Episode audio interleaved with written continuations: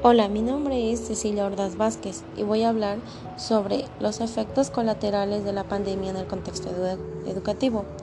En primer término, hay que considerar que el cierre de los centros educativos y la sustitución de las clases presenciales por la formación de línea y a distancia no tienen alternativa posible. En la situación que nos encontramos de crisis sanitaria, no hay otra salida posible que la de cerrar los centros educativos y sustituir las clases presenciales por la formación en línea.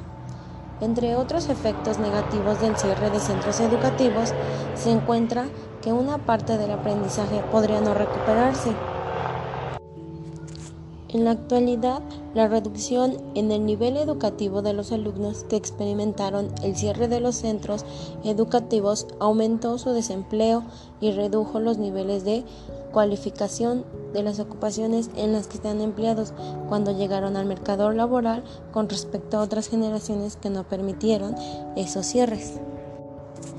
Principalmente la causa a todo esto ha sido la pandemia de COVID-19, que ha obligado a cerrar escuelas e instituciones y a readaptar las clases al formato de línea, y a pesar del esfuerzo de los profesionales de la educación y la rapidez con la que los centros han tratado de adaptarse a esta situación, lo cierto es que no todos los alumnos pueden seguirla de la misma manera.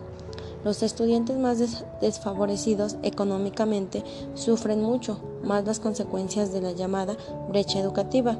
La brecha educativa es la diferencia que existe entre la educación que reciben aquellos jóvenes con menos recursos y con situaciones familiares complicadas y aquellos que provienen de entornos más estables y más adinerados.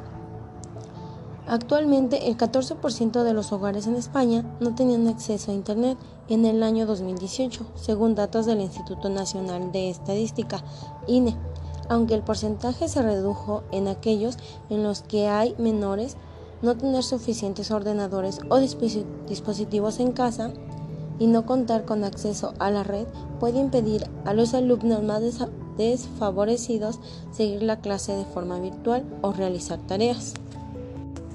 Durante el parón de las clases de verano, los estudiantes acostumbran a olvidar parte de las rutinas adquiridas durante el curso, así como contenidos que han aprendido.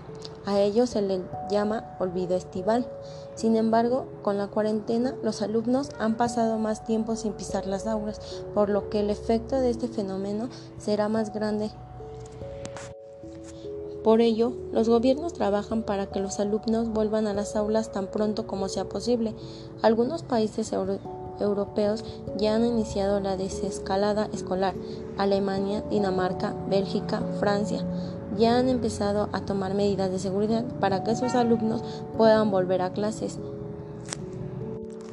La repentina aparición del COVID-19 fue en China en diciembre del 2019 y su ulterior expansión por todo el mundo durante los meses siguientes ha representado por su gravedad y alcance un reto global sin precedentes. Si bien todos los ámbitos de la vida social e individual padecieron los efectos de la emergencia sanitaria, el campo educativo resultó severamente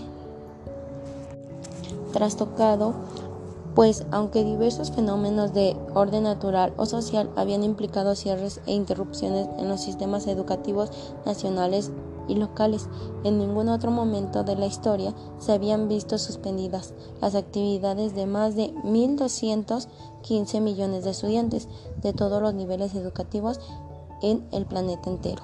Gracias.